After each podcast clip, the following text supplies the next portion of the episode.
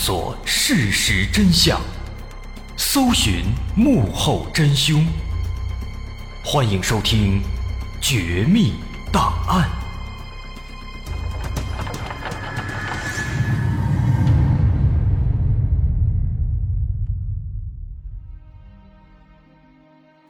还原事实，探索真相。欢迎来到今天的《绝密档案》，我是大碗。邛崃山位于四川省西部，由南向北绵延了两百五十公里。在这绵延的山峦中，藏着一个规模不大的水库，叫做大岩口水库。水库上还建有一座小型的水电站，叫做大岩口水电站。一九八二年，在这个并不起眼的小地方，发生了一件非常诡异的事情。一九八二年四月七号午夜，水电站的维护员王平正独自在水电站值夜班。此时外面一片漆黑，虽然有几盏路灯，但也几乎不怎么亮，起不了太大作用。外面的江水沙沙作响，而王平丝毫没有受到影响。他正抱着一本叫做《邛崃仙湖志》的小说，看得津津有味儿。他完全没有注意到，有一团奇怪的黑影已经从空荡荡的水库边摸了过来，而今天的故事由此开始。几个小时之后，一九八二年四月八号早上七点，邛崃警方接到一通报警电话，报案人十分慌张，说大岩口水电站有一名维护员叫王平离奇死亡了。发生了命案，警方立刻赶到现场，发现报案人是水电站的副站长，他叫刘建国。刘建国回忆说，就在刚才，自己起床之后晨练，跑到水电站附近，一扭头看到有一个遍体鳞伤的人被绑成了一个十字，高高的挂在水电站旁边的电线杆上，那人耷拉着脑袋，看样子已经断气了。刘建国大惊失色，赶紧叫来水电站的其他几名员工和附近村里的村干部。大家仔细辨认之后，发现此人竟然是前一晚值班的维护员王平。顺着刘建国的指引，警方果然在水电站旁边的一个电线杆上发现了死者。经警方勘查，发现在王平的身上布满了大量伤口。这些伤口非常奇怪，不是刀伤，也不是钝器伤，而是一道一道的类似野兽抓挠留下的伤口，看起来啊，就好像是被某种大型野兽抓得遍体鳞伤。他的喉咙被抓破，导致颈部动脉大出血，并因此死亡。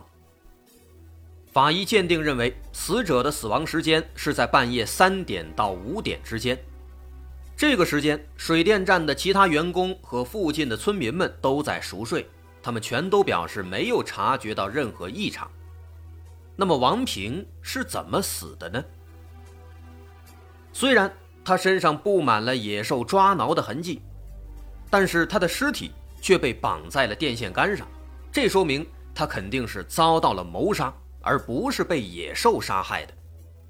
但如果他是被人所杀，凶手又为什么要制造出类似野兽留下的伤口呢？凶手的目的又是什么呢？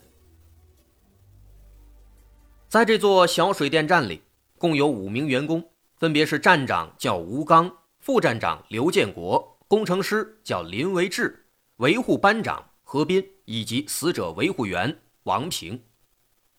这五人白天都会在水电站里上班，但在夜晚。除了轮番值班的员工之外，其他四个人都会回到五百多米外的员工宿舍里休息。经询问得知，当天晚上其他四人都在宿舍里睡觉，没有去过值班室。那么值班室呢，也就是死者王平当晚值班的地方。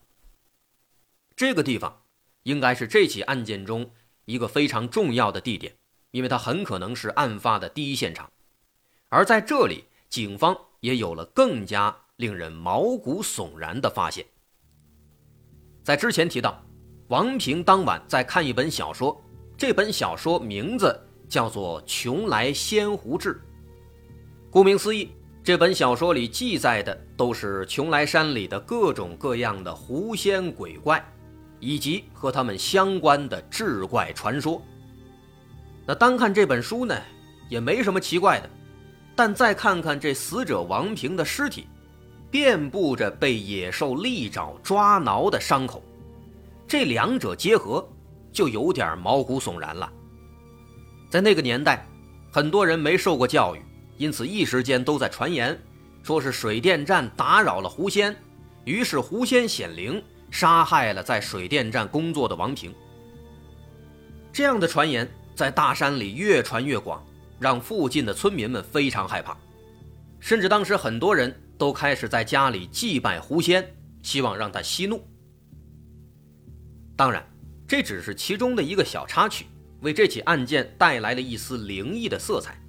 那人民警察他们自然是不相信这些牛鬼蛇神。死者这样的死状遍布了利爪的抓痕，再结合他看的小说，这样的一个情况只会让警方猜测，这个凶手和死者也许是比较熟悉的，知道他最近在看这本书，所以才借题发挥，采用了如此特殊的杀人手法。除此之外呢？真正让警方感到紧张的是，凶手还撕下了这本书的其中一页，并蘸着死者王平的血，在这页纸上书写了五个字：“还有下一个。”这张纸就放在值班室的桌子上，非常显眼，也让警方格外紧张。毫无疑问啊，这意味着凶手。可能还要继续杀人，于是警方赶紧乔装打扮，在水电站宿舍里进行蹲守。可是守了三天三夜，什么异常都没发现，所谓的狐仙也没再出来。于是他们只能撤退了。但是警察一走啊，水电站剩下的四名员工开始担心了，甚至一度吓得不敢去值夜班，相互推脱，而且整天疑神疑鬼。一有动静，赶紧向警方汇报。那这样下去显然不是办法。纵使警方有三头六臂，也禁不住天天这样折腾啊。因此，警方认为还是不要守株待兔了，得主动出击。就先从这些员工开始查起，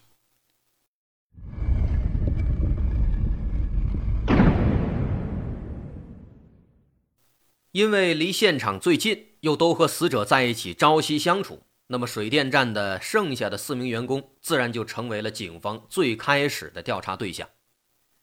那除了王平之外，这儿的其他四名员工，水电站站长吴刚、副站长刘建国、维护班长何斌，这仨人呢是工作了七八年以上的老员工，而剩下的工程师林维志，他和死者王平一样，都是刚刚进来三四年的新人。这其中呢，王平是年纪最小的，级别也最低。不过呀，根据大家的反应，说王平这人非常傲慢，不尊重前辈。他的家呢在镇上，和村里人没有任何的瓜葛关联。以前呢，听说一直是不务正业，后来走了一些关系，才找到了这份体制内的工作，来到了水电站上。那么可能也是因为走后门的原因吧。他和水电站里的其他人的关系也有一些微妙。那么会不会是有人对他看不惯，或者跟他产生了过节，因此杀害了王平呢？这种可能性确实存在，但是需要进一步的调查。于是警方开始对另外四名员工开始进行逐一的询问。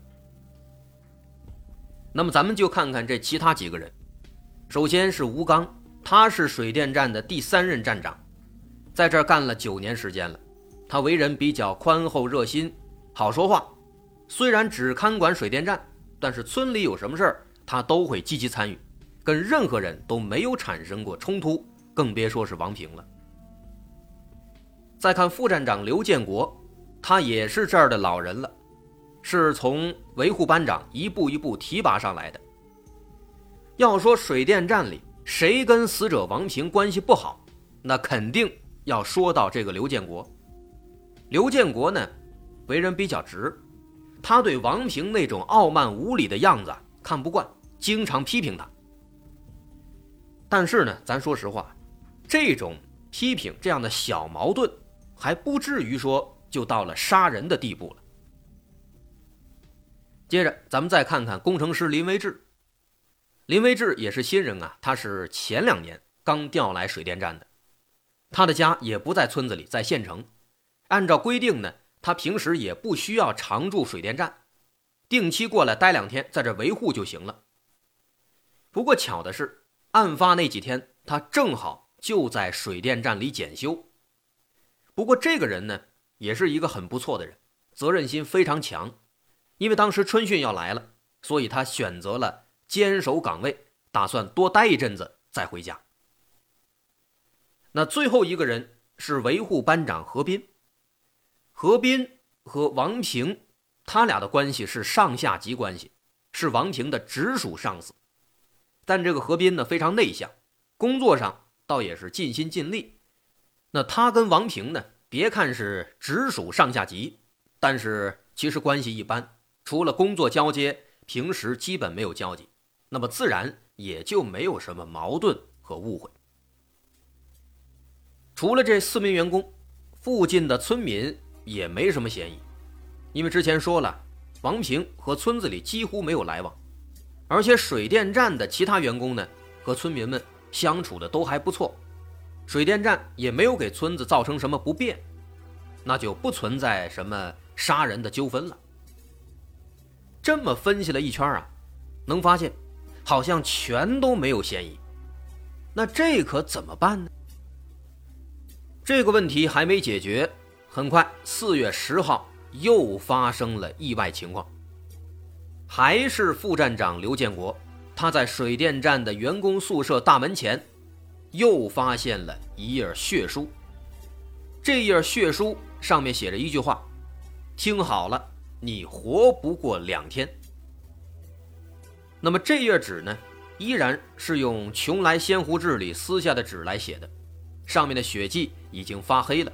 从颜色来看，这张纸应该是凶手当时杀害王平的时候就已经写好了。那么也就是说呢，他的杀人计划其实早就已经制定完成，现在只是在一步一步的实施。看到如此嚣张的杀人预告，警方那是火冒三丈，他们必须要制定一个策略，防止再有人遇害。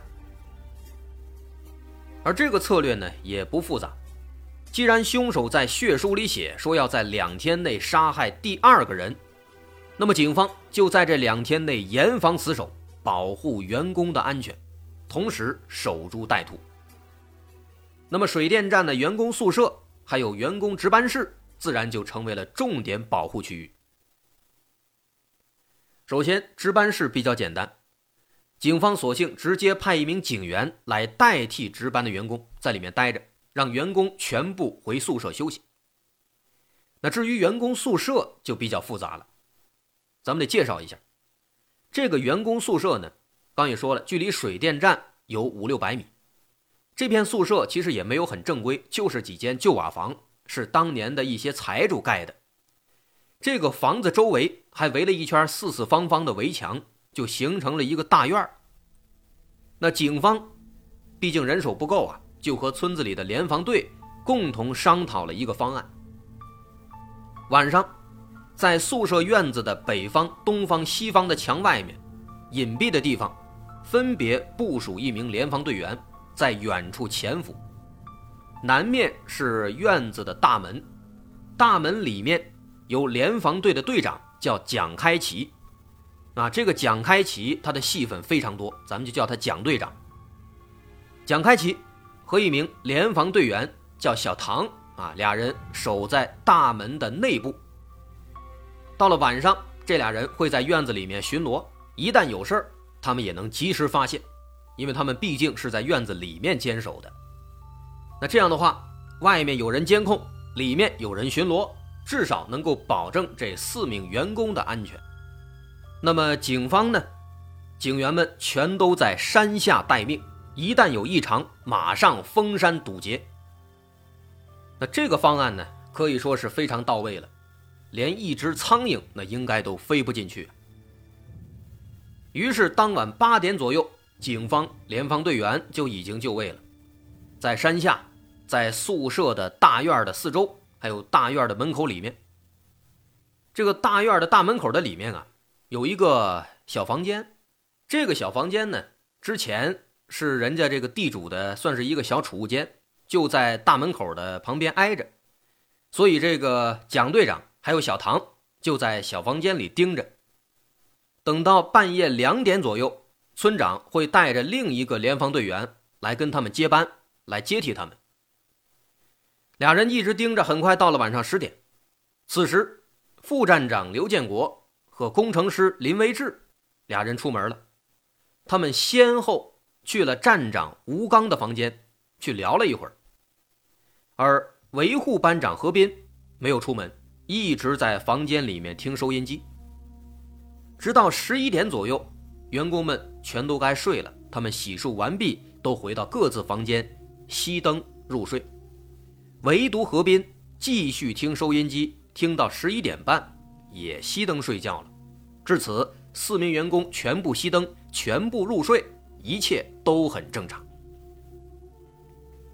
员工们熄灯入睡了，蒋队长和小唐就开始轮番在院子里面巡逻，并且时不时的还凑到员工的房门口听一听有没有异常动静。他们还着重听了副站长刘建国的房间，因为刘建国一直看不惯王平嘛，算是这几个人里面嫌疑稍微大一点的。再加上死者的尸体，还有凶手的血书都是他发现的，这确实有些巧。所以蒋队长一直很怀疑他，但是啊，一直到了凌晨两点，都该换班了，仍然是一切正常。这个时候，俩人心里有点犯嘀咕了：难道说这凶手他今天晚上不会出现了吗？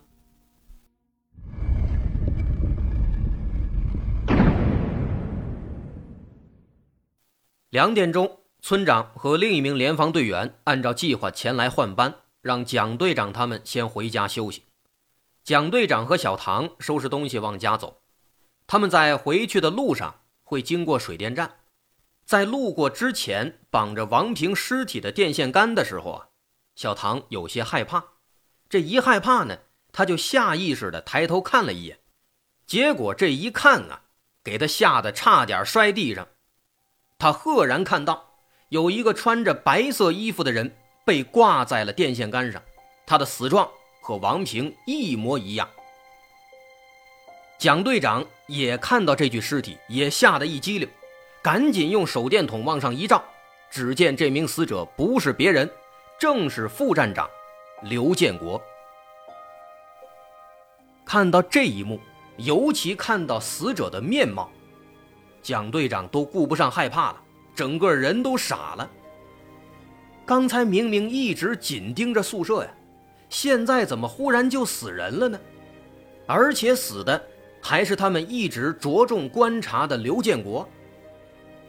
虽然此时蒋队长也非常害怕，但他仍然强忍住慌张，立即安排小唐去山下找警方，把警方叫过来，而他自己则马上返回员工宿舍，召集大家集合。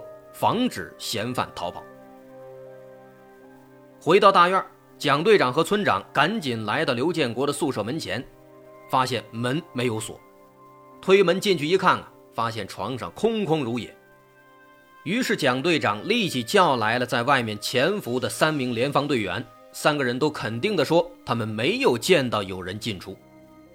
于是大家只好先把所有人集合起来，不让任何人离开现场。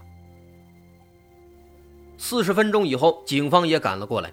大家把刘建国的尸体解下来，经尸检发现，他的死亡时间应该是在午夜十二点前后，死因是机械性窒息，头部有钝器击打的伤痕，应该是被打晕后勒死的。而且可怕的是啊，他的身上跟之前的王平一样，也遍布着利爪抓过的伤痕。面对警方的询问，剩下的吴刚、林威志和何斌三个人都表示，十二点以后他们都已经睡了，既没有出过房子，也没有听到过任何动静。那么从这一点来看，三人确实没有疑点。而蒋队长和小唐也说，他们基本上每十几分钟就会在院子里巡逻一次，确实也没发现异常。要说唯一的漏洞。就是在两点交班的时候，那个时候他们俩和村长他们俩在门前聊了一会儿，因为他们是在门前聊的，所以在这短短几分钟里，院子里面是没有人在看管的。那么凶手有可能就是趁着这段时间进去杀人行凶的。但让大家想不通的是啊，这院子外面有严密的监控，里面。